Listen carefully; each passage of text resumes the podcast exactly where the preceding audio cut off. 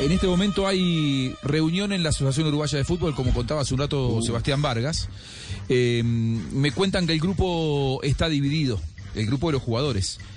Lugano, al que se lo escucha mucho ya, él es exfutbolista, pero es una opinión muy respetada en el fútbol uruguayo.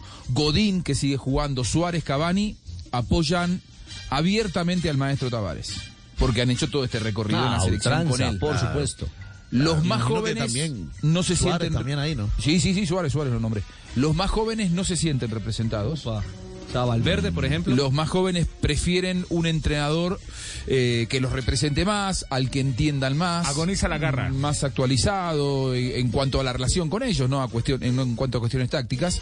Dicen que consideran que fue un error no haber puesto, por ejemplo, a un personaje como Diego Forlán en el cuerpo técnico, que sería más eh, contemporáneo con los jóvenes, ¿no? Que Esa son el transición, recambio, ah, claro, la ese puente, transición, tener ese un Diego puente. Forlán que pueda hablarle a, a los razón. a los Valverde, a los José Jiménez. Mm. Eh, nadie asegura, nadie asegura qué es lo que Eso puede llegar a pasar. ¿no? Dicen que están debatiendo y que eh, lo que será el desenlace en este momento es absolutamente incierto. eh, pero que ya empiezan a nombrarse algunos, algunos entrenadores. El caso del cacique Medina, eh, que está dirigiendo muy bien en talleres de la Argentina, está luchando el campeonato con River, él es uruguayo, goleador ex nacional de, de Montevideo, y otro que, que suena fuerte es Diego Aguirre. Por ahora es una incertidumbre absoluta que puede llegar a pasar.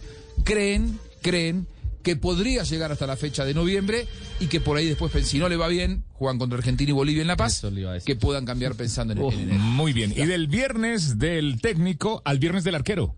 Ah, el viernes del Esta es arquero. buena, ¿eh? Esta La, es la- buena. sí, la, la- la- la pildorita que dejó esta fecha eliminatoria con nuestra selección en Colombia y el arquero ecuatoriano. Domínguez. Alexander. No, el de Ruiz Díaz, porque prácticamente ya me cogió ahí bajo el, el arco.